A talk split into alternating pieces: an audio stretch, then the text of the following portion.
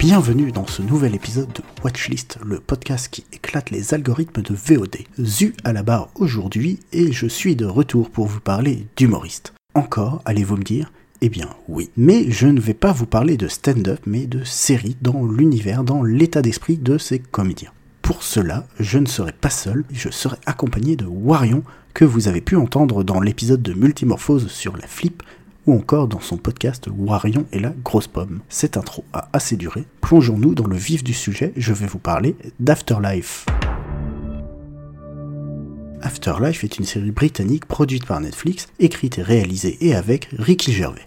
On suit la vie de Tony, journaliste local misanthrope qui, veuf, décide de dire et faire ce qu'il veut, quelles que soient les conséquences. Sa personnalité noire et cinglante fait rapidement face à la candeur et la générosité de la communauté qui l'entoure. Le personnage de Ricky Gervais est autant un salaud égoïste qu'il n'est généreux et altruiste, à moins que ce ne soit par volonté d'autodestruction. C'est un personnage parfois tendre, parfois cruel, dont on ressent la douleur et la fatigue. Les autres personnages qui l'entourent sont hauts en couleur, voire même burlesques, et je pense qu'on peut les percevoir comme stupides, car on les perçoit au travers des yeux de Tony, mais ils sont tous humains, sauf Brandy, le chien évidemment, avec leurs qualités et leurs défauts. Série britannique oblige, je prends quelques instants pour saluer la performance de Penelope Wilton. Les fans de Doctor Who savent qui elle est. Harriet Jones, former Prime Minister. Yes, we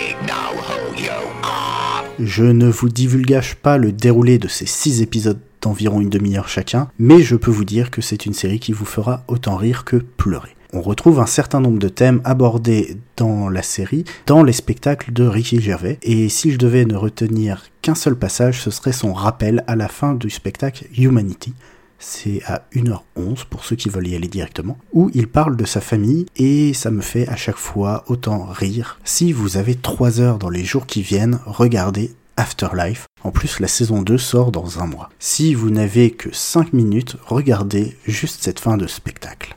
Sur ces bonnes paroles, je passe le micro à Warion qui va vous parler d'une série sortie le 18 mars 2020 sur Netflix, Feel Good.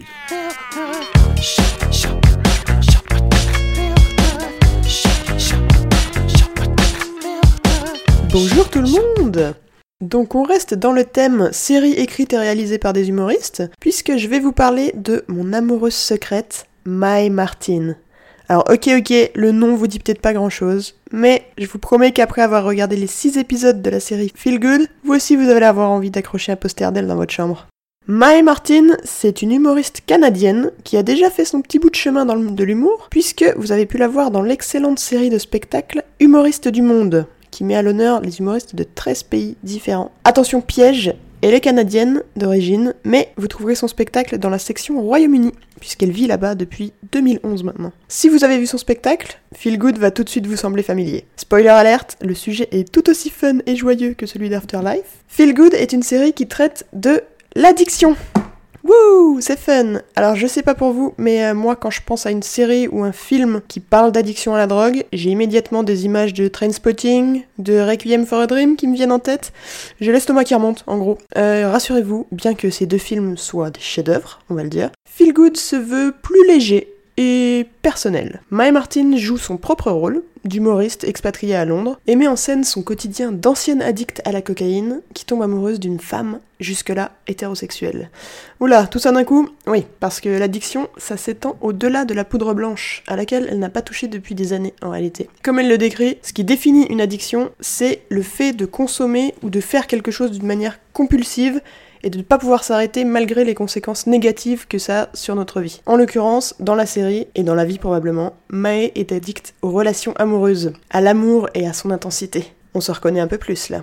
L'addiction, c'est donc clairement le sujet central de la série, mais pas seulement. Euh, le mal-être du personnage de Mae vient aussi de sa difficulté à trouver sa place dans le monde, dans son couple et dans sa famille. Des sujets universels auxquels s'ajoute la question de l'identité de genre de Mae. Ça fait beaucoup pour une série de 6 épisodes de 25 minutes, oui, mais c'est plutôt réussi. C'est à la fois drôle et touchant, brutal et triste par moments, mais surtout, ça transpire de sincérité, ce qui différencie la série d'une autre série écrite par un humoriste qui retrace sa propre expérience, Eugene France Coucou mon gad, hein Voilà, pour conclure, je vous conseille de regarder à la fois la série Feel Good et le special de My Martin dans Humoriste du Monde, qui sont deux versions de la même histoire en fait, mais racontées sous deux formes différentes. Et puis pour les posters à accrocher dans ma chambre, contactez-moi, j'ai plusieurs exemplaires en rab. Et voilà, c'est la fin de cet épisode de Watchlist. N'oubliez pas que Watchlist est un podcast du label Podcut. Vous pouvez nous contacter sur les réseaux, mais également nous soutenir via notre Patreon sur patreon.com slash podcut. Bon visionnage et à très vite